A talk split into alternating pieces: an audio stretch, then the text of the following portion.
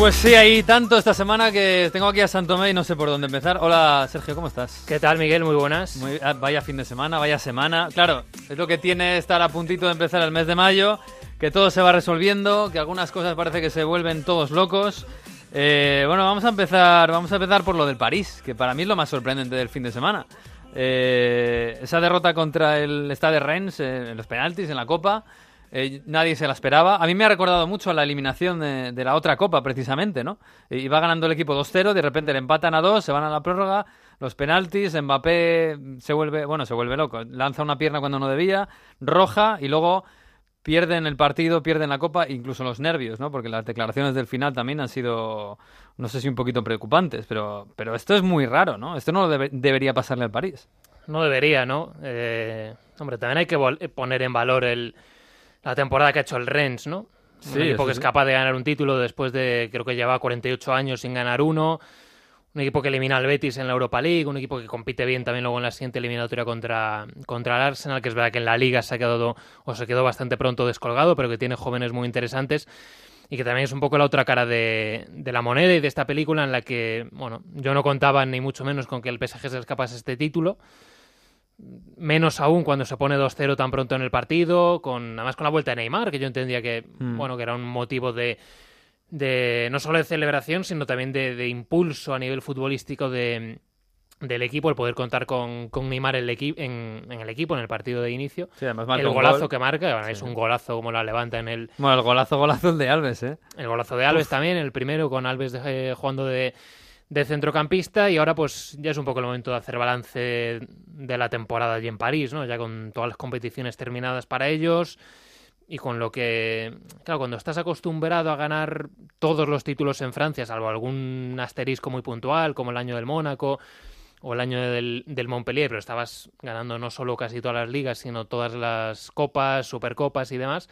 Ahora igual es cuando valoras un poco más eso, ¿no? Porque ahora acabas la temporada y dices, joder, solo he ganado la liga, que Mm. es lo mínimo exigible y es algo que en un torneo de regularidad a 38 partidos es imposible o casi imposible que al PSG No, a con, este con la falta de un aspirante y de un equipo que se acerca al nivel que podía tener el Mónaco hace dos temporadas, la liga no se te va a escapar. Pero el no ser capaz de ganar ninguna de las otras dos copas y que te eliminen en Champions como te eliminaron, pues Es que- es que para hace mí- que la temporada sea pues posiblemente la peor a nivel global. Desde lo del Mónaco, ¿no? La peor desde el Mónaco. Sí, pero la del Mónaco aquel año no ganaron la liga, pero bueno, puedes decir que hicieron una temporada con muchos puntos, que el Mónaco hizo un temporadón impresionante. Sí. Y aquí la sensación, claro, también es que en aquel equipo del año del Mónaco no estaba Mbappé, que estaba en el rival, y no estaba Neymar. Entonces ahora es un PSG que por estrellas es el... al- No sé si la... Porque si analizas el bloque entero, la plantilla entera ya es más debatible.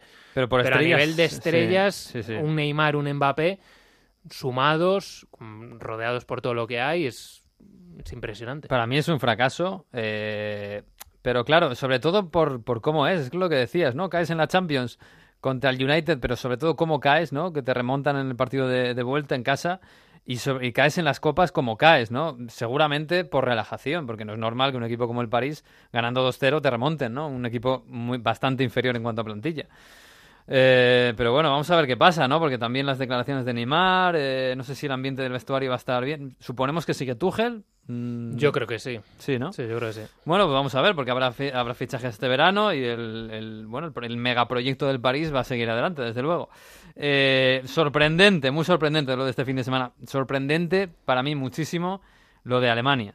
Eh, quizás un poco menos que el Dortmund pierda en casa contra el Schalke, aunque el Schalke estaba, está muy mal, está tercero por la cola, cuarto por la cola, perdón. Eh, pero bueno, pierde en casa un poco desquiciado en la segunda parte por las expulsiones y por los errores en defensa.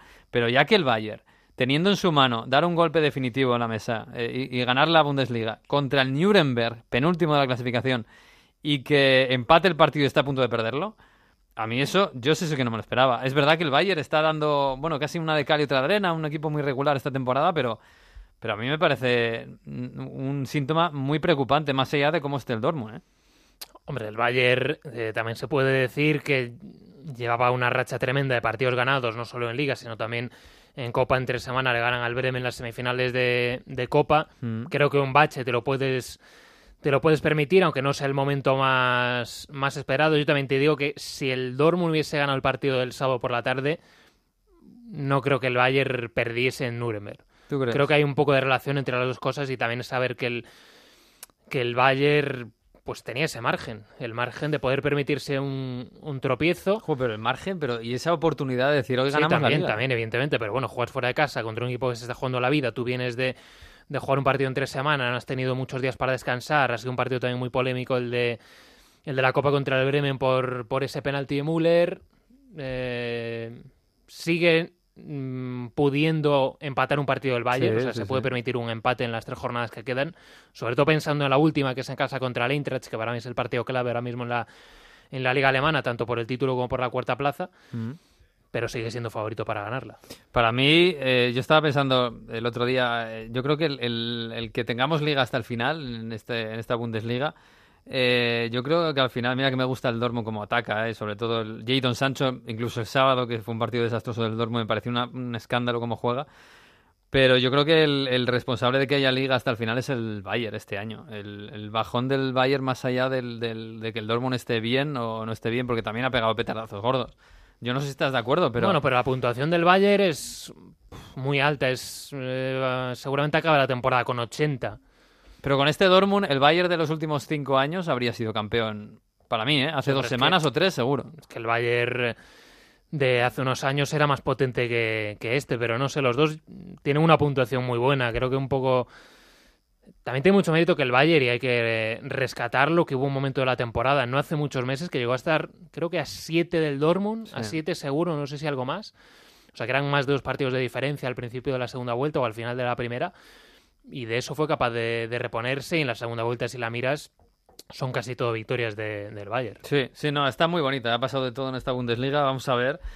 Eh, vamos a ver lo que pasa, pero por lo menos, mira, eso que no teníamos los últimos años, liga hasta el final, este año lo tenemos. Y la Premier, eh, yo no sé si también hay nervios. El caso es que el City ha ganado este fin de semana al Barley costándole mucho, 0-1. Es verdad que el Barley es un equipo que cuando se, se, se, atrinchera atrás tampoco es fácil marcarle un gol, ¿no? Es verdad que Liverpool le ganó 5-0 al Huddersfield, que está desahuciado desde hace mucho tiempo ya.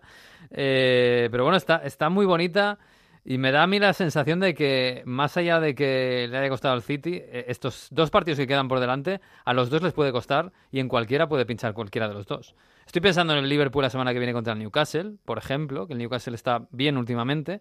Aunque Benito no le querrá hacer una faena al Liverpool. Porque el Newcastle ya va a tener una falta de tensión importante porque ha cumplido el objetivo con, bueno, en las últimas semanas ganando sus, sus partidos, el día de Southampton, el día de los tres goles de Ayoce y, y el triunfo en Leicester con eso el Newcastle ha salvado la temporada. Hombre, no te digo que vaya a salir a dejarse ganar, por supuesto. El, Barley tampoco se jugaba nada, ¿eh? Pero es distinto, es distinto por la forma de jugar del Barley y por el carácter del entrenador del Barley y por el estilo británico del Barley y por el propio ambiente de Turf Moor. Yo creo que es distinto Newcastle de, de Barley. Yo, a mí me extrañaría que el Liverpool, vamos, creo que va a hacer los, los seis puntos. Sí. Y creo que va a depender del City. Si es capaz de hacer los seis puntos, que lo normal es que sí. Eh, Leicester, eh, Leicester en casa y la última jornada acaba a domicilio en el campo del Brighton. No tiene partidos entre semana el Manchester City, solo tiene que centrarse en la Premier. El tramo complicado ya lo ha pasado, que era esta semana, que tenía tres partidos en siete días. Mm. Sea, es muy difícil que se le escape esta liga. Tú ves seis puntos del Liverpool y seis, puntos, de ambos, sí. sí. Bueno, eso dejaría una, bueno, dejaría una liga de escándalo de los dos, la verdad. ¿eh? el Liverpool sería campeón en casi cualquier temporada menos en esta. Eh, contra el City, que eso también hay que, valorarlo. Bueno, bueno, pues eh, nada, tenemos eh, una jornada muy especial, una semana muy especial, está de puente, del primero de mayo. dejo la Champions para el final y te pregunto por la Europa League. lo primero el español, el Valencia, que yo creo que es la, más potente, bueno, más o menos, tampoco, ahora lo pienso, tampoco lo tengo tan claro, pero Valencia, Valencia Arsenal, el Arsenal viene mal, por lo que ha hecho en las últimas dos jornadas, que ha perdido las dos, y además contra equipos con los que no debería perder. Eh, ¿Cómo lo ves? ¿Favorito el Arsenal? Para mí es favorito el Valencia. Sí. Creo que llega mejor eh, a esta eliminatoria con más confianza y creo que es jugador por jugador mejor equipo en casi todos los puestos. Mm. Creo que es mejor en... Incluido la delantera, que es lo más potente del Arsenal. Para, no, para mí lo único en lo que es mejor el Arsenal es en el 9. Mm. Eh, No así en el segundo punta, porque considero que Rodrigo no es, no es peor que ninguno de los segundos puntas de, del Arsenal, pero en el resto, centro del campo, extremos, laterales, centrales, incluso portero, para mí Neto mejor que Leno. Creo que el Arsenal, o sea, que el Valencia es, yo le veo superior, no muy superior, Mm. Pero le veo favorito en esa, en esa eliminatoria. Bueno, vamos a ver qué cara tiene el Arsenal, porque me da la impresión de que, de que es un tiro al aire, que puede ser mm, puede salir cara, puede salir cruz, y ahí el Valencia aprovecharía. Eh, Chelsea-Eintracht, en principio muy favorito el Chelsea, pero el Eintracht ha demostrado que tiene un equipo muy majo, los de la delantera muy buena. No juega Rebic el partido de ida. Sí, está sancionado para la ida por la amarilla que vio contra el Benfica. Para mí no es muy favorito el Chelsea. Para mí es favorito a secas. Para mí es una eliminatoria de 55-45, 60-40 como muchísimo. Mm. Creo que el Chelsea no está bien. Aunque haya puntuado en Old Trafford, creo que hace bastante tiempo que el, que el Chelsea no encadena un par de partidos realmente buenos. Creo que es un equipo que, que ha perdido confianza durante la temporada y creo que dependen demasiado de Hazard. Mm. Si Hazard está bien, pues evidentemente es el mejor de los 22 que va a haber en el campo, mejor que cualquiera del Eintracht y puede resolver él solo la eliminatoria. Pero creo que va a estar, creo que va a necesitar estar bien acompañado si el Chelsea quiere pasar. Porque el Eintracht, eh, bueno, en ataque ya sabemos lo que tiene, sobre todo con, con Jovic y con la posibilidad de juntarlo con, con Aller. Y aunque no esté Rebic, bueno, pues también en el Chelsea tiene la baja de Rudiger. No sé, creo que le puede hacer bastante daño el, el Eintracht si juega como viene jugando hasta ahora esta temporada. Puede ser la revelación el Eintracht, ¿eh? como que consiga meterse en la final. Eh, y en la Champions empiezo por el Ajax-Tottenham, que parece un poquito la más debilitada, aunque bueno, el Ajax nos ha demostrado que no hay que, no hay que tomárselo a risa. Y el Tottenham, bueno, sin Harry Kane, pero ha hecho un está haciendo también un temporadón con Son, con Eriksen, con Dele Alli. Eh, ¿Cómo lo ves? Le están dando favorito al Ajax. No sé si tú coincides. Yo mm, veo, yo creo que el, el Tottenham de Pochettino puede ganar el partido perfectamente. ¿eh? Para mí es favorito el Tottenham. Ah, lo, mira, dije, coincides conmigo. lo dije en el transistor la noche que eliminó al City, me parece. Mm. Aunque no esté Kane y aunque se pierda la ida Son y el Ajax esté muy bien, que evidentemente lo está. Es verdad que es muy regular también el Tottenham este año. Ha hecho partidos Sí. magníficos y También el Ajax. y el Ajax si, si miramos eso, el Ajax viene de cuatro partidos maravillosos, Mm. los cuatro últimos de la Champions, y en Liga está mucho mejor. O sea, ahora está, lleva dos, tres meses muy seguro, manteniendo el pulso al, al PSV y creo que va a ganar la Liga. Pero el Ajax hace tres meses era un equipo que iba al campo del Feyenoord y le metían seis, Sí. que jugaba contra el Jeremín y le metían, cua- y le metían cuatro. O sea, es un equipo que, que sí, que está muy bien, que es una maravilla, que nos Sí, encanta pero a todos. ponen la pero- musiquita de no, la Champions están viniendo no, pero, no, pero digo, aparte de eso, que tiene sus carencias. O sea, es un equipo Sí, que el sí, sí, Tottenham, claro. si lo estudia bien y lo plantea bien, le puede hacer daño. Le puede hacer daño eh, en la parte defensiva, le puede hacer daño en los dos laterales, sobre todo en el derecho, que Mazraoui tiene algún, algún problema defensivo. Y luego el Tottenham es que tiene muy buenos jugadores. Aunque Mm. no estén estos dos, Kane es un centrocampista, perdón, eh, Dele Alli es un centrocampista de primer nivel mundial. Y Eriksen en su puesto es de los, De los de los mejores. del mundo Sí. tienes una buena defensa, tienes un equipo que está, vamos, ante la mejor oportunidad de su vida en no sé cuántos años, si es Sí, que alguna sí. vez han tenido alguna de este de este estilo. Entonces, no sé, espero un partido muy bonito por también por cómo juegan los dos y por cómo lo plantean. Eh, un partido no, vamos, la eliminatoria en general, tanto Mm. la ida como la vuelta. Pero para mí favorito el Tottenham por, por poco. Y favorito el Barça contra el Liverpool, pero en partido de ida en el Camp Nou, eh, bueno, también el Liverpool es capaz de cualquier cosa, está claro. Pero mm, al final yo creo que todo se reduce a Messi. Sí, entre otras cosas, entre otras cosas. Eh, Pero si Messi está bien, yo creo que no hay opciones. Si y- Messi está bien es difícil. Para mí es una eliminatoria igualada. Favorito el Barça. Creo que de lo que le, de lo que le queda de los tres, eh, tres rivales, los tres otros equipos que están vivos en la competición, creo que lo más difícil para el Barça es esto. O sea, Mm, creo que, Final anticipada. creo ¿no? que el decir. Liverpool a dos partidos y con la vuelta en Anfield es más difícil que, Mm. que, que a un partido contra el Ajax o contra el Tottenham. Y creo que ese partido de Anfield puede ser peligroso para el Barça si no se lleva un buen resultado de, del Camp Nou. O sea, si se lleva un, no sé. Bueno, por supuesto, si se lleva un empate sería un mal resultado. Creo que un 2-1 sería un resultado malo para el Barça. Mm.